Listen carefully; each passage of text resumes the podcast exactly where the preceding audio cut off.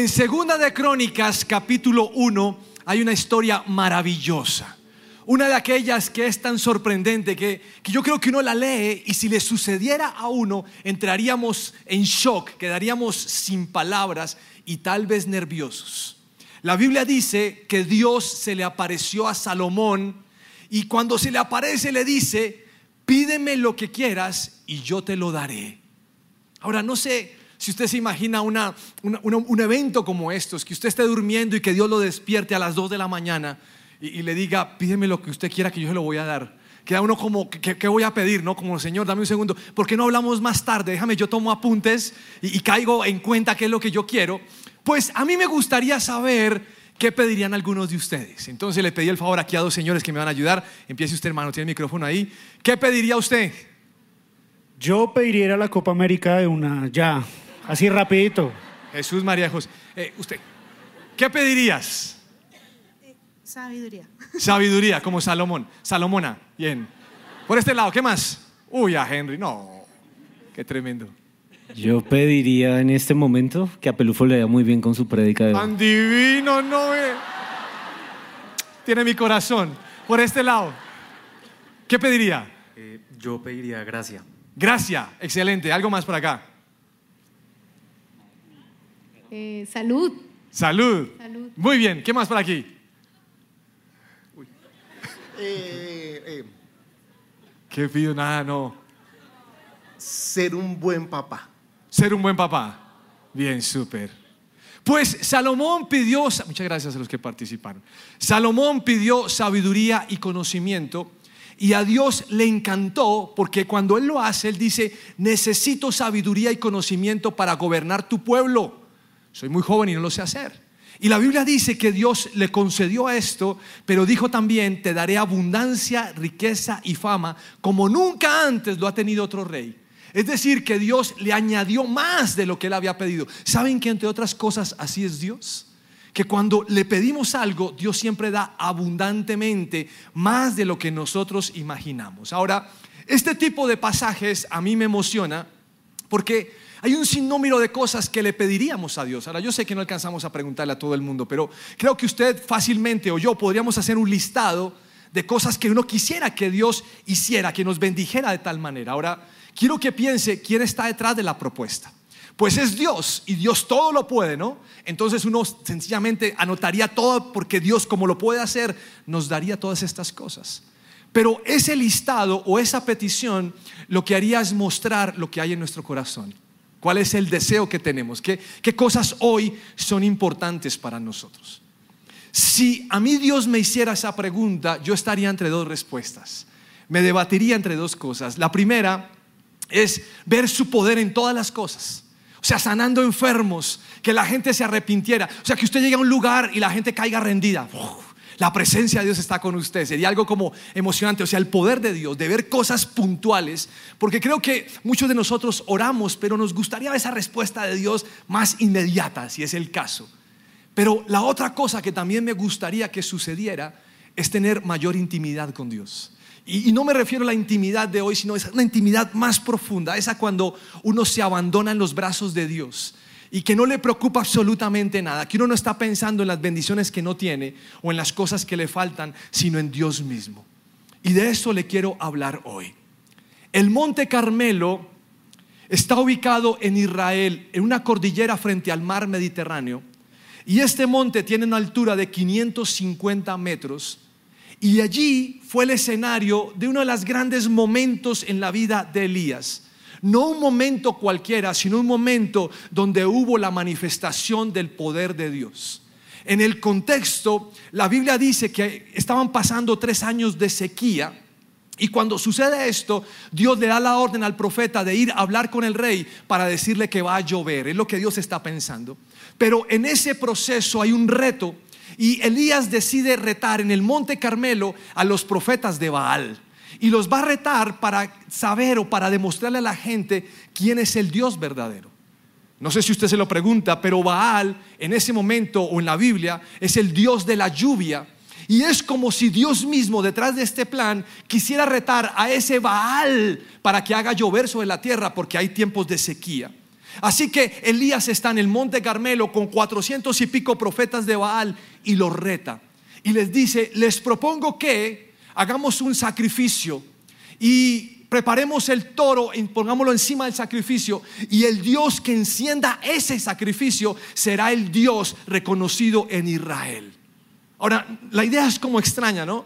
Porque se supone que para, el holocausto hay que prender el fuego, pero Él está invitando a que el Dios que es verdadero lo haga. Así que ellos aceptaron el reto. Y en el proceso preparan, eh, preparan el altar, cortan la madera, cortan el toro y comienzan a clamar, pero pasa el tiempo, cuatro horas, y Baal no responde. Y la Biblia dice lo siguiente en Primera de Reyes 18, 27. Cerca del mediodía, Elías comenzó a burlarse de ellos. Tendrán que gritar más fuerte, se mofaba. Sin duda que es un Dios. Tal vez esté soñando despierto o quizá esté haciendo sus necesidades. Seguramente salió de viaje o se quedó dormido y necesita que alguien lo despierte. Y la Biblia dice que cuando dijo esto, comenzaron a gritar más fuerte y añadieron algo tremendo se empezaron a cortar de tal manera que quedaron bañados en sangre, pero nada pasó. Le tocó el turno a Elías. Y lo primero que la Biblia va a decir cuando Elías asume este reto es que repara el altar. Tomó doce piedras, recordando las doce tribus de Israel, y reparó el altar. ¿Sabe qué significa eso? Que no había adoración en Israel. Es decir, había idolatría, pero no había adoración al Dios verdadero. Y él repara el altar y en medio de, hacerlo manda a cavar una zanja alrededor del altar. Y la Biblia dice que esa zanja tenía capacidad para unos 15 litros de agua. Ahora la gente no entiende por qué está haciendo una zanja, pero además decide cortar la leña, apilarla, cortar el toro, ponerlo encima de la leña y toma unas cuatro jarras de agua grandes y comienza a pedirle a los ayudantes que echen el agua encima del sacrificio. Y, no sé qué pensarían los de Baal, pero ahora sí, ¿quién prende eso? Porque si antes prendió sin agua, ahora imagine con agua, ¿quién va a prender eso? Nada. Y, es algo como, como asombroso en el momento. La Biblia dice que el agua corría por el altar del sacrificio y lo hizo tres veces. Primera de Reyes, capítulo 18, versículo 36. A la hora que solía hacerse el sacrificio vespertino, el profeta Elías caminó hacia el altar y oró, oh Señor, Dios de Abraham, de Isaac y de Jacob, demuestra hoy que tú eres Dios en Israel y que yo soy tu siervo. Demuestra que yo he hecho todo esto por orden tuya. Oh Señor, respóndeme. Respóndeme para que este pueblo sepa que tú, oh Señor, eres Dios y que tú los has hecho volver a ti. Al instante, el fuego del Señor cayó desde el cielo y consumió el toro, la leña, las piedras y el polvo. Hasta lamió toda el agua de la zanja. Cuando la gente vio esto, todos cayeron rostro en tierra y exclamaron, el Señor, Él es Dios. Sí, el Señor es Dios. Qué momento tan espectacular, ¿no se lo imagina? A mí me gustaría que The Chosen nos mostrara este capítulo, a todos los que les gusta esa película, que nos mostrara esto. Porque es un momento majestuoso en el monte Carmelo y ellos declararon, no queda la menor duda que Jehová es Dios, es el Señor, el único y el invencible. Ahora, esta historia está llena de algunos matices o cosas interesantes. Lo primero que vemos es que fue la idea de Dios retar a Baal, porque solamente hay un Dios verdadero que pueda hacer llover, el Dios nuestro. Pero lo segundo que vemos allí es que Baal es un Dios creado, como hay muchos creados hoy en día, donde la gente pone su confianza, pero que sencillamente son yeso o una estampita o un papel. Humanamente hablando, Elías se la puso más dura a Dios, pero es que Dios no tiene límites. Él puede hacer imposibles. Y vemos aquí una oración y una respuesta pronta de parte de Dios. De verdad que debió ser maravilloso ver ese momento. ¿Quién no quisiera estar en el monte cuando Dios manifiesta su poder? Yo creo que muchos de nosotros cuando oramos queremos ver el poder de Dios y no está mal, porque queremos ver sus milagros. Yo quiero ver que la furia de Dios se enciende y lame el agua y la seca, la evapora, porque necesito ver el poder de Dios. Creo que muchos de nosotros o en ese lugar quedaron boquiabiertos y quedaríamos boquiabiertos. Y negar que Dios existe sería absurdo por lo que ellos acabaron de ver. Sería una oportunidad para aquellos que pensamos que si hay imposibles, ver que Dios haga algo. Que en ese lugar destruyó a un, eh, a un Baal y destruyó la maldad.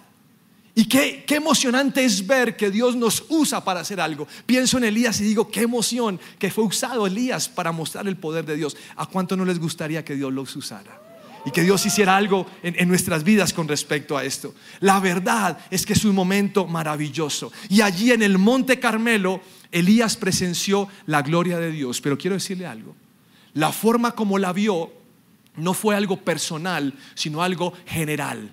Todos vieron la presencia de Dios. Y después de ese momento, yo creo que la vida nunca sería igual. Los que estaban en ese lugar tendrían una huella, una marca en sus mentes, pensando que el Dios de Elías había sido capaz de prender un holocausto. Algo maravilloso. Pero es tremendo voltear la página y empezar a leer el capítulo 19 de Primera de Reyes. Cuando Acab llegó a su casa, le contó a Jezabel todo lo que Elías había hecho, incluso la manera en que había matado a todos los profetas de Baal.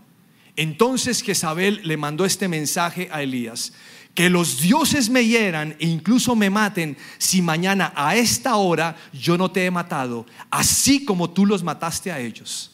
Elías tuvo miedo y huyó para salvar su vida. Se fue a Berseba, una ciudad de Judá, y dejó allí a su sirviente. Pues a mí me cuesta un tris comprender a Elías. No sé si a usted le pasa lo mismo, pero ¿cómo le va a sentir miedo o tener miedo a esta bruja? Si hace unos instantes, Señor, usted vio la gloria de Dios, encendió un holocausto y Dios es un Dios verdadero. ¿Cuáles dioses, cuál Baal te va a amenazar? Porque al fin y al cabo son invención. ¿Por qué te dejas intimidar cuando Dios ha hecho cosas grandes por ti. A mí esto me parece muy raro. Y quise leer un poquito más acerca de esto, porque me preguntaba por qué él reaccionó así.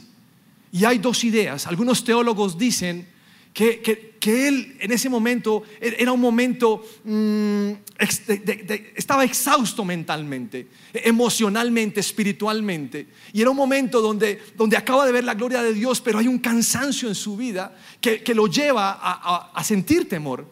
Y en el capítulo 18 dice algo que no les mencioné o le dije que había sequía, pero no llovía hace mucho tiempo y Dios lo manda para que él ore y llueva. Pero cuando él ora, lo hace siete veces porque las seis anteriores no ha llovido. Y sencillamente lo que está diciendo es, hay un cansancio espiritual, emocional.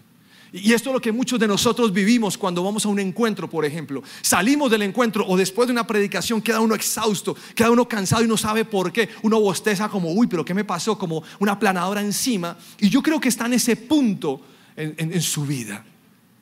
Pero también me demuestra algo, personalmente hablando, y es que esa es la condición humana. Podemos ver la gloria de Dios hoy y pensar que mañana no va a hacer nada, porque habla nuestra condición. Otros teólogos dijeron, no, ¿sabe qué? Lo que pasó con Elías es que era un hombre depresivo, pero no podemos asegurar esto.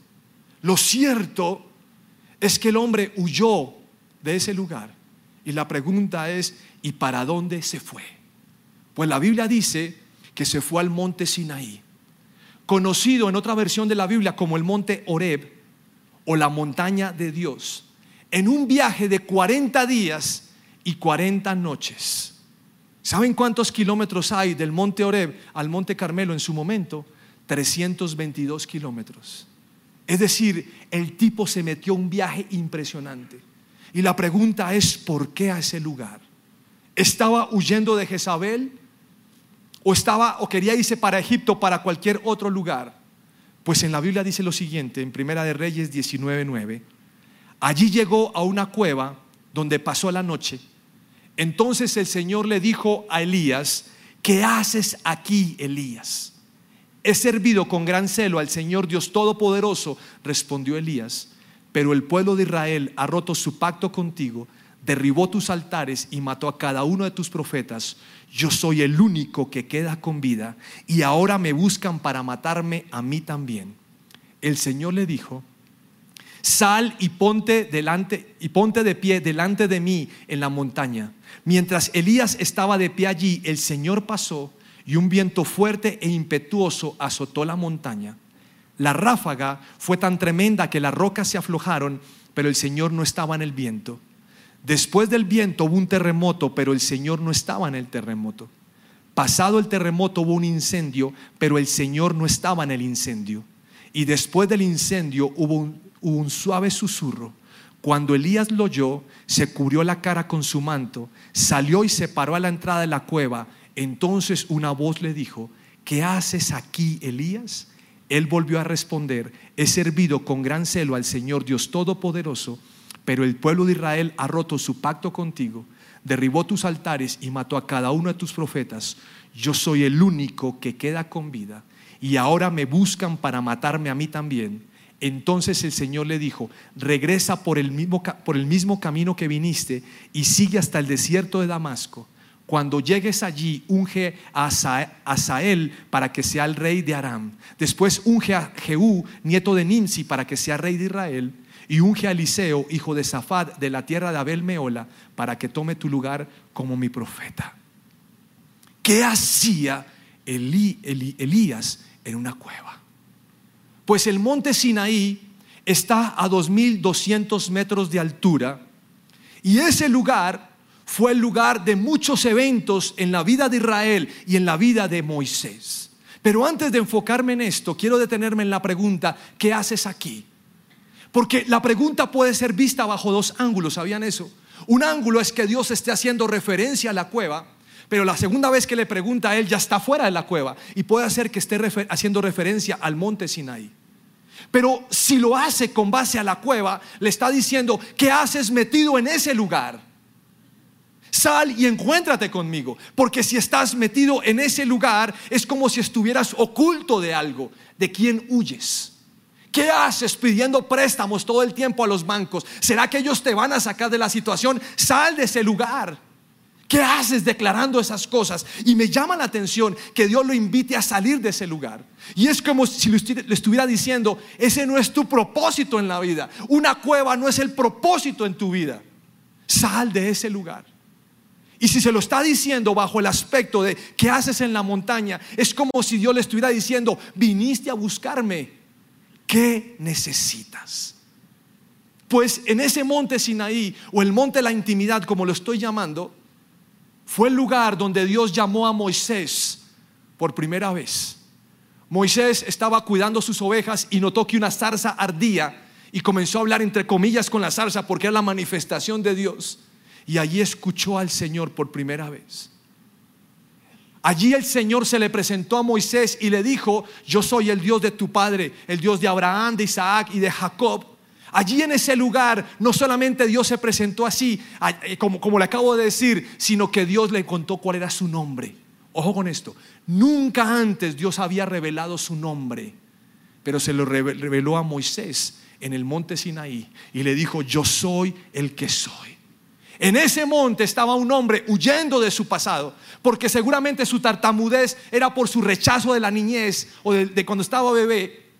Y él había matado a un hebreo, ¿lo recuerdan? Y allí estaba ocultándose. Y allí el Señor lo llama y lo empodera y le dice, vas a ir a sacar a mi pueblo de Egipto y lo vas a llevar a una tierra prometida. Y lo puso en un nivel diferente. Desde ese lugar, en el monte Sinaí, Dios hizo un milagro cuando Israel caminaba por el desierto y les dio a beber agua de la roca.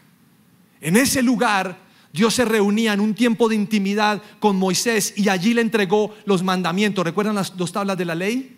Escritas por el dedo de Dios, dice la Biblia. Allí se las entregó. Y le dijo cómo quería que el pueblo se relacionara con él y cómo él se re- relacionaría con el pueblo. Así que Elías está en el monte Sinaí. Pasaron 322 kilómetros por una razón. Él quiere encontrarse con el Dios de Moisés. Y él sabe que, que Dios se manifestó en ese lugar. Por eso necesito estar allí. Sabe que entre otras cosas, esa es una razón para venir a la iglesia. Porque sabemos que es el lugar donde Dios se manifiesta. Y allí es donde tenemos y queremos estar. Pero le puedo asegurar algo más.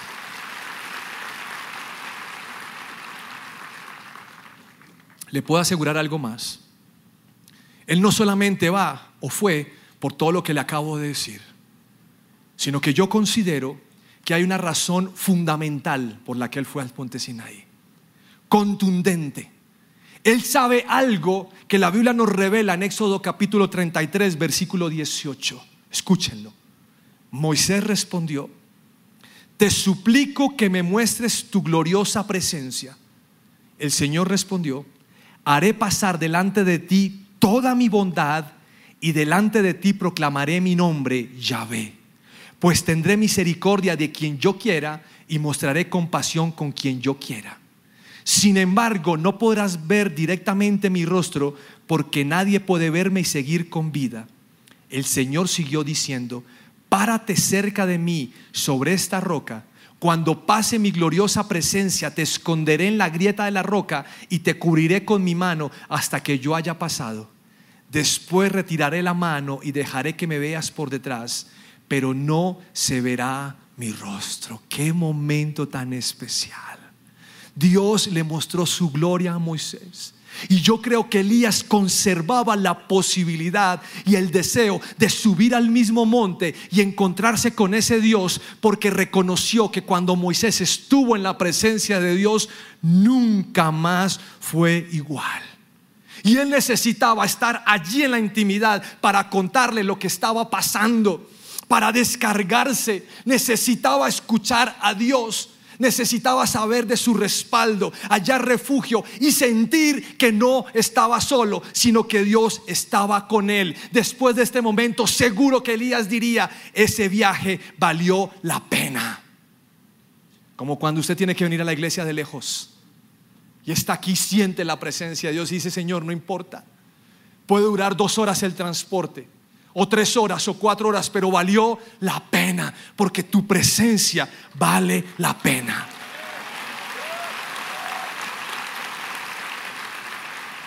Quiero que entienda lo que está pasando con el protagonista.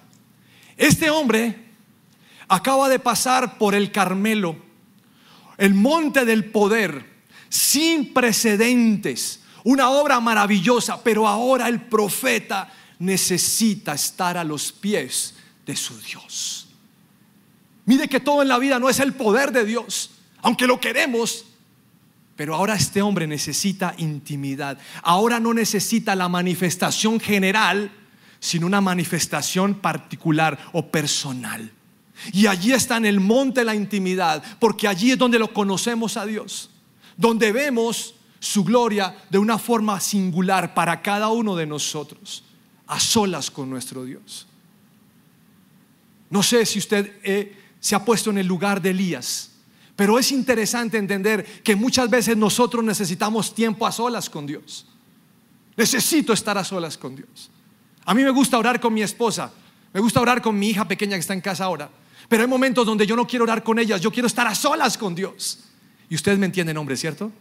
A solas con Dios. Donde yo, yo creo que también hay mujeres que dicen, yo necesito ir a llorar con Jesús y se van y se meten por allá. Ni está solo, yo no quiero estar con nadie más, yo quiero estar con Él. ¿Y por qué? Porque hay momentos donde yo necesito hablar cosas de hombre, de hijo a papá y escuchar de papá a hijo. Donde le cuento cuáles son los planes, donde reconozco mis errores, donde pido perdón, donde me lleno de su presencia. ¿Por qué? Porque en el monte de la intimidad, ahí recuperamos las fuerzas para seguir adelante. Es allí donde está. No es en el monte del poder, es en el monte de la intimidad. Y allí en la intimidad entendemos los por qué. Si Dios no los quiere explicar, pero si no los explica, es el lugar donde sabemos cómo Dios nos sostiene, a pesar de que no sepamos, las razones. En ese lugar importa más su rostro que su mano. Importa más su compañía que el milagro. Importa más eso. Y noten ustedes hubo algunos eventos naturales importantes. Un huracán aflojó las rocas, el terremoto hubo fuego, pero Dios no estaba allí. Pero en el monte Carmelo sí había estado en el fuego, pero aquí cambió su modo de operación. Y ahora cómo está? Con un suave susurro, tranquilo, callado, en la quietud. Sabe, yo he pensado muchas veces por qué a veces no escuchamos la voz de Dios. Y es que estamos en un mundo que todo el tiempo se está moviendo, estamos en movimiento, todo el tiempo estamos, Señor, fuego, que caiga fuego, Señor, quema, Señor, dame, Señor, tú dijiste, tu palabra dice, tu palabra, Padre, representa, Espíritu Santo. Y nunca nos calmamos, Señor. Señor, Señor. De hecho, no sé si han dado cuenta, pero a veces estamos en medio de la adoración y estamos todos así y empezamos a aplaudir. Porque hay que hacer algo para que el Señor sepa que nos gusta su presencia. Pero solo quiero que piense que a veces no nos quedamos quietos, como Señor, aquí estás. Ah, tengo que bajar la mirada porque no soy capaz, Señor. Aquí estás. Y hay un susurro que te dice, tú eres mi hija amada. Tú eres mi hijo que me produce gozo. Señor, eres tú, es el diablo, porque tú estás en la manifestación del poder. Y no tenemos ese tiempo de quietud. Y lo que le estoy tratando de decir es que todo tiene su tiempo con Dios, pero también el susurro hace parte de él. ¿Qué monte prefieres? Es una pregunta como muy lógica, ¿no? Pero le aseguro que muchos la responderán con base a lo que son como personas. Porque los que somos atacados, vamos a decir, el poder, hermano. Entonces, ¿a qué vinimos? Sana cáncer fuera. Pero si hay alguien aquí que sea todo pasivo, todo tranquilo, todo como, Padre, lo que tú quieras, lo que tú digas, pues le va a gustar más la intimidad. Pero quiero que vean algo. Muchos de nosotros tenemos un lote en el Monte Carmelo. Nuestra vida es de poder. Solo poder. Solo poder. Y yo creo que es importante, pero también creo que la intimidad con Dios no se construye solo con poder. Y la revelación de Dios viene cuando hay intimidad en nosotros. Y lo vemos en diferentes aspectos. ¿Por qué se los digo? Porque hay gente que basa su relación con Dios solo en el poder y cuando las cosas no suceden, terminan renegando de Dios. Pero cuando tú vives en el monte de la intimidad y tú conoces a Dios en la intimidad, no importa si hace el milagro o no, tú sigues firme y fiel porque sabes quién es Dios, entiendes su esencia. El monte, mira, ahí está. El monte Sinaí está a mayor altura, no solo en cuanto a metros, sino en cuanto a la relación y lo que eso significa. El profeta necesitaba estar a solas con Dios. ¿Y saben qué pienso? Que muchos de nosotros, siendo cristianos, podemos secarnos fácilmente. No sé si entiende lo que le estoy diciendo, pero podemos secarnos. Y yo creo que muchas veces yo he estado seco hasta que solamente he subido al monte de la intimidad. De hecho, pienso que hay servidores espectaculares en la iglesia, pero puede haber servidores que no tengan comunión con Dios y que vienen a la iglesia porque quieren servirle a Dios, pero no hay una relación. Y no estoy diciendo que ahora sea el peor pecado, no, estoy diciendo que necesitan tener intimidad. Creo que podemos venir a la iglesia y cantar, mas no adorar y repetimos la canción. Y lo digo porque, porque me ha pasado a mí, no lo digo por nadie más. Pero también pienso que podemos estar aquí y no estar. Y su mente puede estar en otro lugar. Sobre todo si es el culto de las 11 y 50 de la mañana del domingo. Uno está pensando en el almuerzo, Padre, ¿qué nos vamos a comer? Oh, sí, oh, bandeja paisa. Ah, ven a mí. Y está uno como, Señor, ¿qué está pasando? Y no sé si a usted le ha pasado alguna vez que en medio de esto fácilmente nos salimos, estamos cantando una canción, pero no entramos en la presencia de Dios. Y teniendo todo para saciarnos de la gloria de Dios, no existe tal. ¿Por qué? Porque vivimos en una sequía. Y la única forma que veo que el profeta utilizó fue subir al monte Sinai a buscar la gloria de Dios. ¿Y sabe por qué? Porque yo creo que hoy Dios nos está invitando a cambiar de monte. Nos está diciendo, deja de escalar los metros de, Carmelo y sube al Sinaí a mayor nivel. Y la razón es para que tengamos una amistad diferente, una proximidad diferente, donde pasemos del yo, del yo quiero esto a lo que tú quieres, donde pasemos del fuego al susurro. A mí me gustan las mujeres embarazadas. Me parece una ternura ver que están, que están en estado de gestación y que, y que cada día pueden llevar su diario y ver cómo su bebé va creciendo y todo lo que esto trae, ¿no? Cuando están pintando sus, sus cuartos y les dicen el sexo, o sea, la revelación de género me encanta, las cosas que hacen, las locuras que hacen, eso me fascina. Y mi esposa me dice que cuando una mujer está embarazada se le nota que tuvo intimidad con su marido. ¿Están todos de acuerdo? Excepto María, ¿no? Porque María fue por el Espíritu Santo, pero pues ¿qué hacemos? Hay casos excepcionales. Pero no es el suyo, usted es con su marido nomás. Y se le nota. ¿Saben que cuando usted está con Dios, se le nota? Se le nota. Si está en el monte la intimidad, se le va a notar que estuvo con Dios. A mí me gustaría hablar con alguien que no me conociera y que yo tampoco lo conociera. Y comenzar a charlar con esa persona, qué sé yo, 30 minutos, una hora, y al final preguntarle, después de nuestra charla, ¿qué ves en mí? Me gustaría que me dijera qué ves. Y si me dice, a usted se le nota a Dios, tendría propósito en la vida. Pero si me dice, a usted se le nota que le importan son los negocios, la bicicleta, el fútbol, me sentiría frustrado. Porque no es lo, tal vez lo que yo quisiera. ¿Se te nota a ti que estuviste en el monte Sinaí?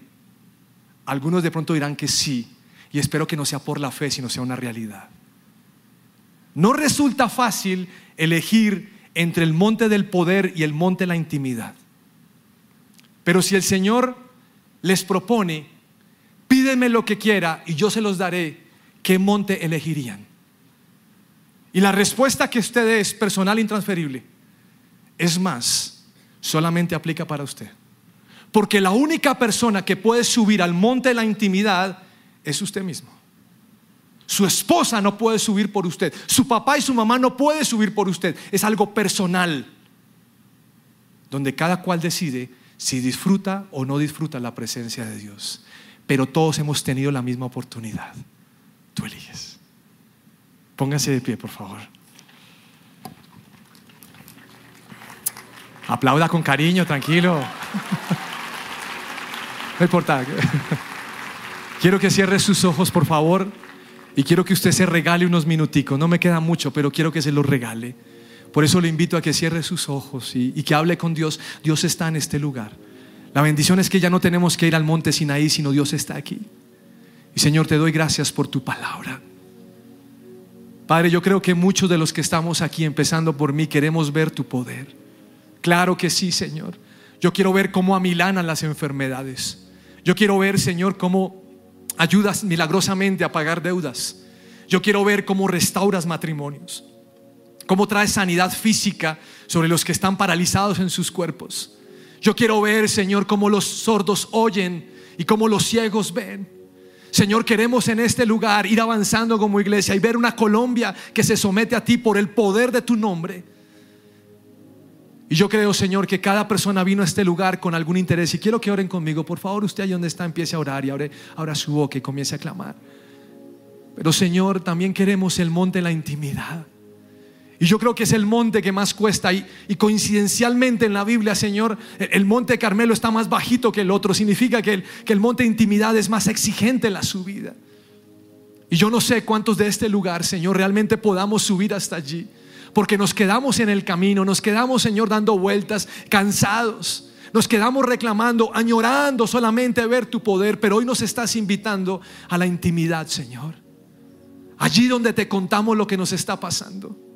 Allí, Señor, donde te decimos, Padre, siento que mi hogar, que mi hogar se ha roto el altar de la adoración. Señor, mis hijos no te quieren, mi esposa reniega de ti, yo ya no tengo fe, yo perdí la fe. Y quiero que tú le cuentes a Dios lo que ha sido este último mes para ti. Y quiero que le cuentes como le contó Elías, han matado a los profetas. yo estoy solo, Señor. No hay adoración y me están buscando para matarme. Señor, no te has dado cuenta, solo quedo yo. Y tal vez tú te sientes hoy en una cueva donde Dios te dice, ¿qué haces aquí? ¿Qué haces aquí? Sal de ese lugar. ¿Qué haces aquí? Y yo no quiero ocultarme, Señor.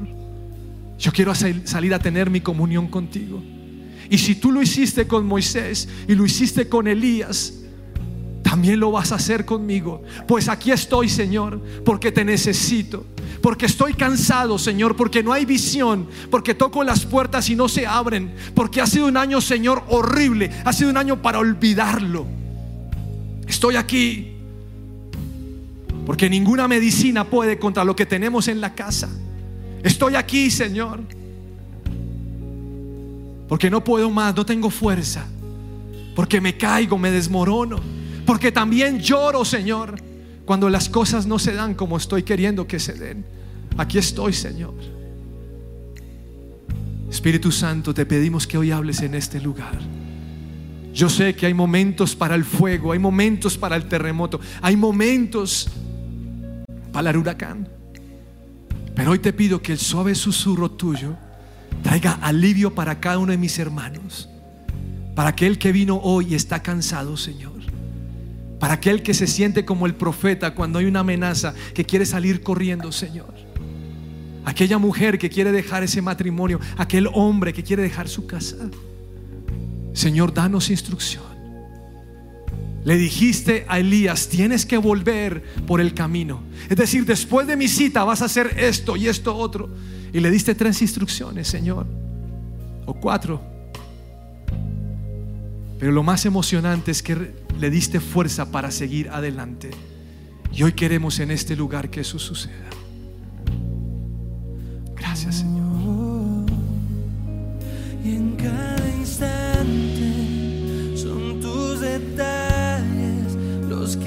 Nos persiguen por todo lugar.